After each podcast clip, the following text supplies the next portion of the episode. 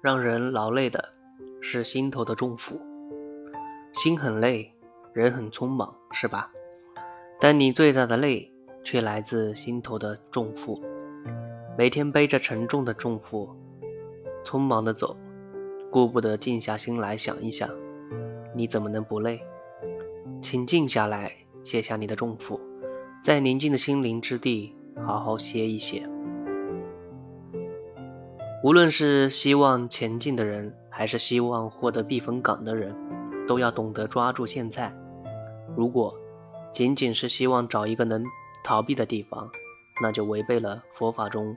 万物皆真实的本性。相传，一心大师刚刚遁入空门时，在法门寺修行参禅。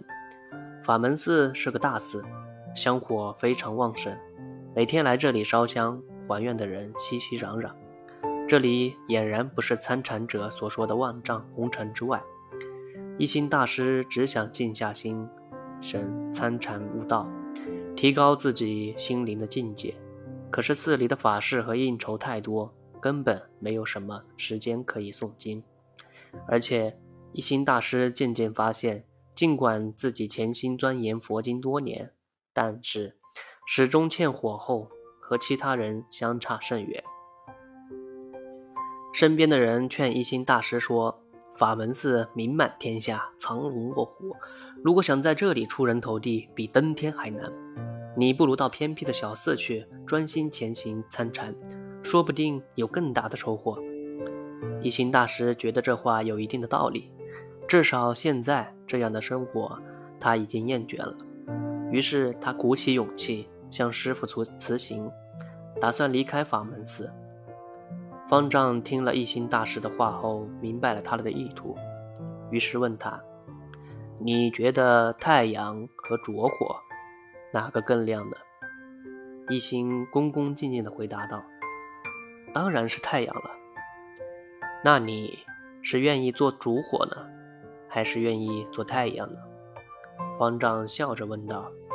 一心不假思索地回答道：“我当然愿意做太阳了。”方丈说。方丈听完微微一笑，说：“好吧，既然你愿意做太阳，那么……”跟我到寺后面的林子里去一趟吧。法门寺的后山上是一片郁郁葱葱的松林，方丈带着一心穿过松林，到了山顶。这里只有一些灌木和零星的几棵松树。方丈指着其中最高的一棵松树，对一心说：“你看看，它是这里最高的一棵松树，但是它能做什么呢？”一心仔细看了看，发现这棵松树虽然很高，但是树干扭曲凌乱，乱枝横生，根本派不上什么大用场。他说：“像这样的树，没有什么大的用处，只能拿来当柴烧。”方丈听完也没有再说什么，他又带着一心来到了另一片树林，这里树木非常茂盛，每棵树都笔直参天。刚走进去。一心就感觉到了一股无形的力量。方丈指着眼前的这片林子问道：“你知道吗？为什么眼前的这些树都直指向天呢？”一心想了想，回答说：“大概是为了获得更多的阳光吧。”方丈语重心长地说：“芸芸众生莫不如此，像这些松树一样，为了争得一滴雨露、一线阳光。”都奋力向上，积极努力，所以长得茁壮挺拔。